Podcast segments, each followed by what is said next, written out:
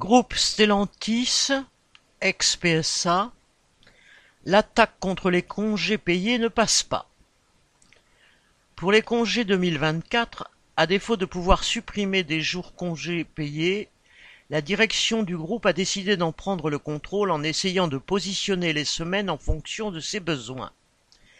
Elle veut réduire à deux semaines consécutives les congés d'été, au lieu de trois ou quatre habituellement, et a positionné de force la quatrième semaine en automne ou en décembre à la place d'éventuelles périodes de chômage. L'enjeu pour la direction est d'ordre financier et politique.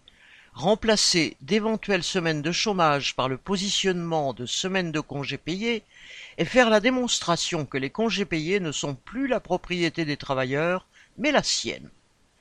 Mais dans certaines usines, les travailleurs ne se sont pas laissés faire et ont même réussi par la mobilisation à faire reculer la direction.